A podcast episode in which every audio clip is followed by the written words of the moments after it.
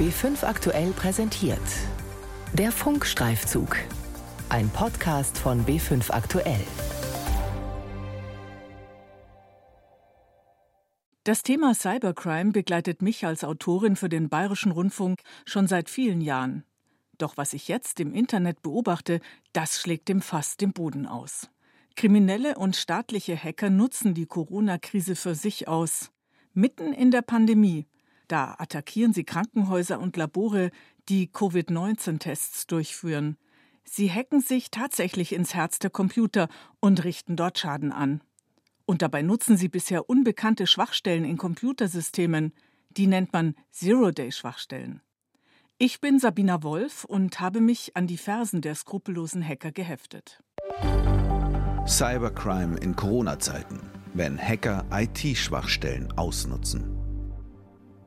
Die Corona-Epidemie Covid-19 bedroht die Menschen, nicht nur im realen Leben. Mitten im Kampf gegen die Pandemie greifen Cyberkriminelle im Internet an. Wir gehen im Dark Web auf Spurensuche. Dazu habe ich mich mit Scott Schäfermann von der US-amerikanischen IT-Sicherheitsfirma Sentinel One in Texas verabredet, per Online-Konferenz. Die illegalen Aktivitäten im Internet explodieren derzeit, zum Schaden aller, beobachtet Scott. Es gibt viele verschiedene Typen von Kriminellen, die Covid ausnutzen.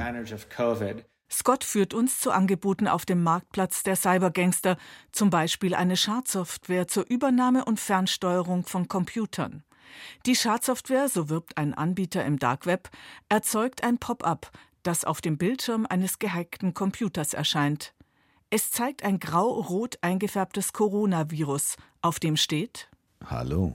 Wenn du dieses Bild siehst, dann deshalb, weil dein PC mit dem Coronavirus infiziert wurde. Verschwende keine Zeit. Wir haben alle Funktionen an deinem Computer deaktiviert. Eine Erpressernachricht mit Corona-Bezug gegen private Nutzer, gegen Firmen und sogar gegen Computersysteme im Gesundheitssektor. You have a criminal that da gibt es Kriminelle, die wollen Krankenhäusern schaden. Die greifen die Helfer in der ersten Reihe an. Auch jetzt passieren Angriffe. Einen starteten Hacker gegen das französische Gesundheitssystem. In der gegenwärtigen Corona-Krise besonders gravierend, Angreifer haben eine große Angriffsfläche, wenn Computersysteme, ob im Krankenhaus oder daheim, Sicherheitslücken haben, die nicht geschlossen sind. Auch über Sicherheitslücken können Schadprogramme in die Computer eingeschleust werden, ohne dass Nutzer etwa auf eine Spam-Mail hereinfallen müssten. Sicherheitslücken haben die meisten Programme. Wenn sie dem Hersteller bekannt sind, bietet er schnell ein Update an, das die Nutzer aufspielen sollen. Damit ist der Computer dann geschützt. Doch was, wenn Hersteller die Schwachstellen nicht kennen? In der IT-Sicherheitsfirma Evolution Security in Kassel erhalte ich Einblick in einen riesigen Markt mit bei Herstellern unerkannten Schwachstellen. Der Firmenchef Benjamin Mary handelt sogar damit ganz legal. Seit 20 Jahren sucht und verkauft er gefährliche Sicherheitslücken in Computerprogrammen. Eine ziemlich gravierende hat er unlängst wieder gefunden. Er könnte sich damit in die Wohnzimmer der Menschen hacken. Vor wenigen Monaten haben wir im Mediamarkt ein neues Radio gekauft, ein neues Webradio. Ähm, dieses Webradio, da haben wir kritische Sicherheitslücken drin gefunden und konnten am Ende auf 1,5 Millionen Endgeräte zugreifen. Doch Benjamin Meri hat die Sicherheitslücke an den Hersteller gemeldet und ist dafür finanziell entlohnt worden. Kriminelle könnten über diese Schwachstelle sogar Kundendaten ausspähen oder Krankenhäuser lahmlegen. Auf dem Schwarzmarkt sind solche Lücken 5.000 bis 10.000 Euro wert. Doch mit Kriminellen macht Benjamin Meri keine Geschäfte. Wir sind eine Gruppe von Whitehat-Hackern, die Schwachstellen bei Herstellern finden und die dann auch melden. Benjamin Meri ist ein Whitehat-Hacker, so nennen sich gute Hacker. Sie melden Schwachstellen an das weltweite Schwachstellenverzeichnis am US-amerikanischen National Institute of Standards and Technology. Dort ist die Webradioschwachstelle, die Mary entdeckt hatte, unter der Nummer 13473 verzeichnet. Und täglich kommen viele dazu. Auch China und Deutschland veröffentlichen Informationen. Und Schwachstellen können überall lauern.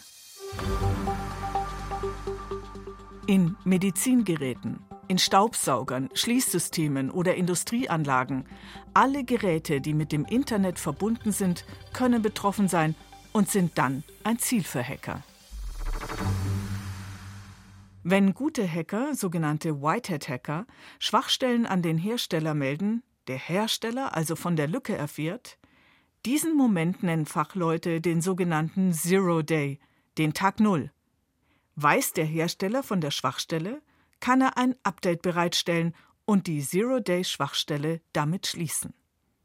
Böse Hacker, sogenannte Black Hat-Hacker, melden Zero-Day-Schwachstellen jedoch nicht.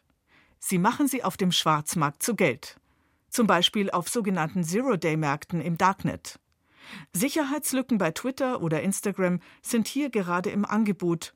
Es gibt sogar Corona Special Offers. Auf dieser Internetseite hat sich ein Kollektiv von einer kriminellen Gruppierung zusammengefunden. Diese kriminelle Gruppierung identifiziert eigene Sicherheitslücken und bietet die dann auf ihrer eigenen Plattform zum Kauf an. Dahinter steht auch gleich, wie einfach die Schwachstelle ausnutzbar ist und welches Risiko diese Sicherheitslücke hat.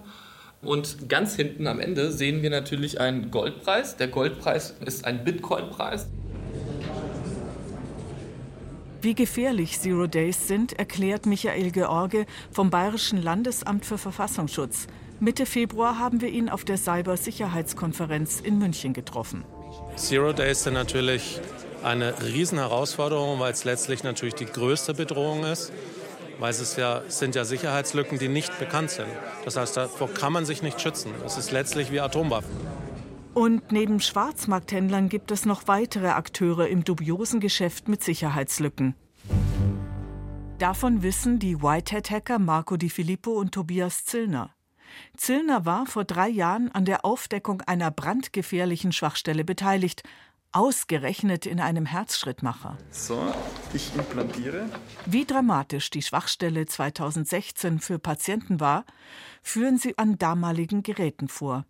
Dafür präparieren sie eine Schaufensterpuppe mit einem Luftballon. Der stellt das Herz dar. Dahinter in der Puppe der Herzschrittmacher.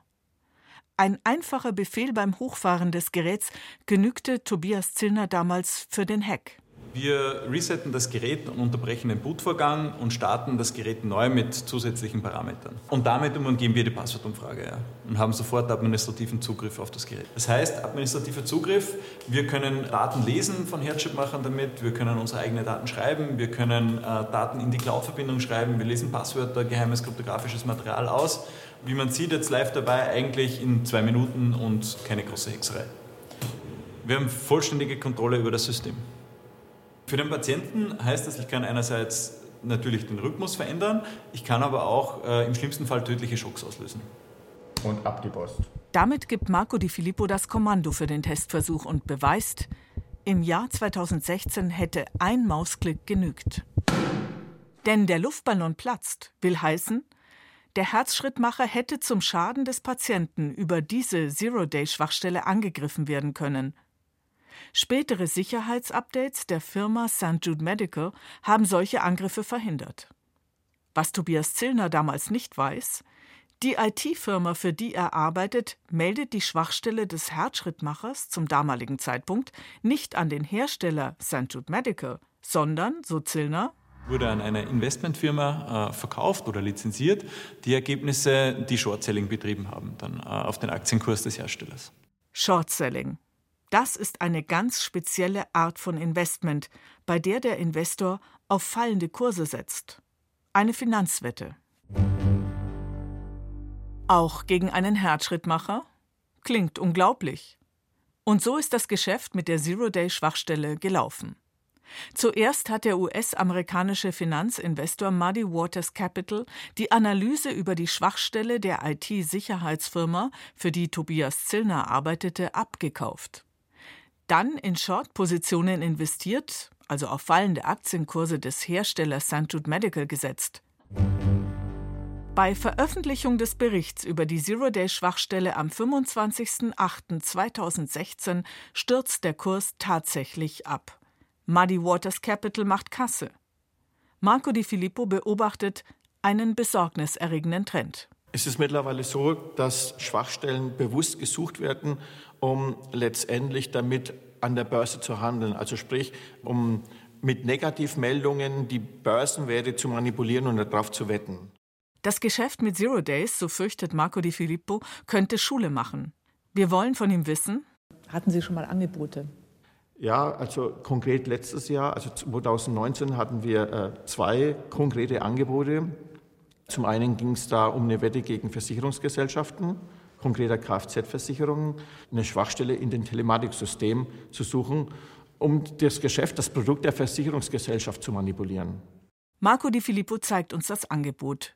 Über einen anonymen Internetkommunikationsdienst spricht ihn eine Firma an. Wir übersetzen den Dialog aus dem Englischen. Hey, Lust auf einen Produkttest? Er solle das Telematiksystem einer Autoversicherung testen, einfach alles suchen, was das Produkt schlecht mache. Die Filippo fragt nach dem Budget.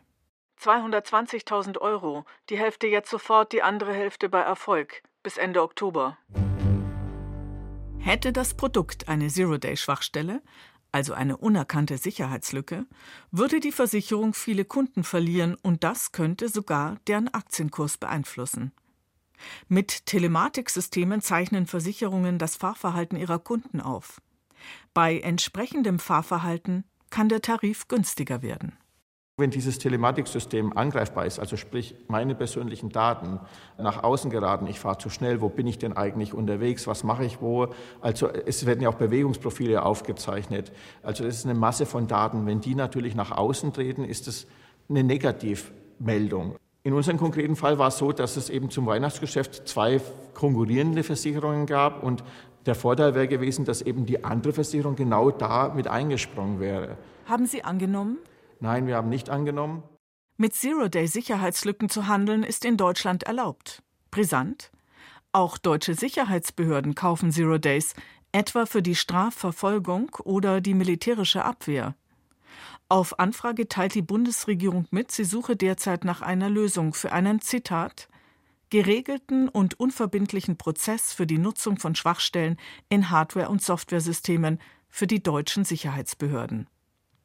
Die Meinungsbildung innerhalb der Bundesregierung hierzu sei noch nicht abgeschlossen. Und deshalb entscheiden derzeit Hacker, wie mit aufgefundenen Schwachstellen umgegangen wird. Es gibt auch keine Verpflichtung, Zero Days zu melden. Dr. Matthias Schulze von der Stiftung Wissenschaft und Politik in Berlin hält es für gefährlich, dass gesetzliche Regelungen fehlen wenn ich in Kauf nehme, dass eine Lücke offen bleibt, obwohl ich sie schließen könnte, weil ich das Wissen darüber habe, nehme ich ein Sicherheitsrisiko in Kauf, was nicht sein müsste. Und je mehr Staaten in dieses Spiel einsteigen, in, in Cyber-Warfare-Programme aufsetzen, desto mehr Sicherheitslücken werden zurückgehalten und desto größer wird die Wahrscheinlichkeit, dass sich die Arsenale überlappen. Das heißt, desto unsicherer wird am Ende des Tages der globale Cyberspace. Das ist ein Dilemma, oder? Das ist ein Offensiv-Defensiv-Dilemma, wie ich das nenne. Und es wird, wie gesagt, nur noch schlimmer, weil es eben nicht nur staatliche Akteure sind, die Sicherheitslücken zurückhalten, sondern auch nichtstaatliche Akteure. Also eine relativ große Gruppe von Akteuren, die in diesem Spiel mitspielen. Und dadurch entstehen eben Feedback-Effekte, die dazu führen, dass zum Beispiel Cyberkriminalität mit ansteigt, die auch dazu führt, dass das globale ähm, Internetökosystem unsicherer wird. Doch es gibt auch gute Nachrichten in der Corona-Krise. Sogenannte Bug-Bounty-Plattformen, wie zum Beispiel Yes We Hack, verzeichnen mitten in der Krise einen deutlichen Anstieg der Aktivitäten der Whitehead-Hacker.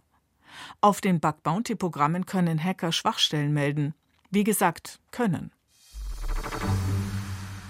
Die Cybersicherheit ist also von freiwilligen Meldungen der Whitehead-Hacker wie Benjamin Meri, Marco Di Filippo oder Scott Schäfermann angewiesen. Scott hat sich mitten in der Corona-Krise mit einer Videobotschaft direkt an die Cybergangster gewandt. Er appelliert, es ist ein Virus. Wir Menschen haben jetzt einen gemeinsamen Feind, nicht wir untereinander. Bisher habt ihr damit Geld verdient, anderen zu schaden. Doch jetzt ist es Zeit, das zu ändern. Und zwar zum Guten. Selbst wenn der Appell einige Cybergangster davon abhielte, Krankenhäuser und Labore über unerkannte Schwachstellen in Computersystemen anzugreifen, die Regierung muss dringend gesetzliche Regelungen für den Handel mit Zero Days schaffen, zum Schutz der IT-Infrastruktur und damit zum Schutz aller. Cybercrime in Corona-Zeiten, wenn Hacker IT-Schwachstellen ausnutzen. Ein Funkstreifzug von Sabina Wolf. Die Redaktion hatte Carola Brandt. Im Internet gibt es den Funkstreifzug zum Nachhören und Abonnieren, zum Beispiel in der ARD Audiothek und im Podcast Center des Bayerischen Rundfunks.